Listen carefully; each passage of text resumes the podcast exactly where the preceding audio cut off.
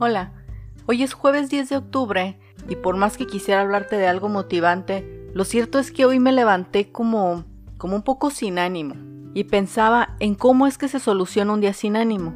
Desde ayer en la tarde me di cuenta que sentía que estaba muy atrasada en cosas que quería hacer, así que puede que eso haya sido el origen. ¿Y qué se hace en un día que te levantas sin ánimo? Hay muchas recetas. Lo primero sería hacer una lista por las cosas que te sientes agradecida para tratar de cambiar la perspectiva. Lo siguiente tienes que identificar qué es lo que te está molestando y ver qué puedes hacer para tratar de rescatar este día. Usualmente se maneja el producto mínimo variable, que quiere decir que es lo mínimo que puedas hacer para sacar adelante algo. Y en este caso mi pregunta es ¿cuál es el producto mínimo variable que puedo sacar hoy con lo cual me sienta satisfecha? A lo mejor no termino sintiéndome súper exitosa, pero ¿con qué me siento satisfecha? Y algo que considero de verdad bien importante es darnos el permiso para no sentirnos con la energía hasta el tope. Si un día no sentimos que tenemos todo el poder, está bien, es posible que es el mismo organismo el que está diciendo necesito un descanso. Muchas veces si nos tomamos la pausa podemos encontrar el verdadero norte o encontrar la verdadera perspectiva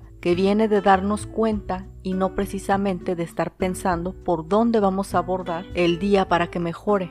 Este podcast realmente va a ser muy corto porque solo quiero puntualizar tres cosas. La primera, que si sientes que tienes la energía un poco desanimada o baja, te des el permiso de sentirte así. Es posible que solo necesites reponerte. Lo siguiente, aunque no tengas ganas, haz una lista de las cosas por las cuales te sientes agradecida que hayas logrado. Por ejemplo, en mi caso, sacar un podcast diario es algo que podría considerar un logro, porque regularmente los grabo el mismo día que salen.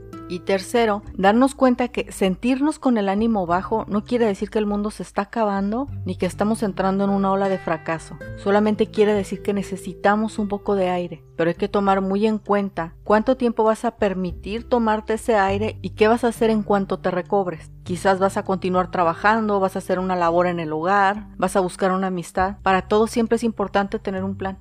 Así que si tu ánimo está bajo como el mío, solamente vamos a disfrutar el día de hoy. Nos vemos la próxima.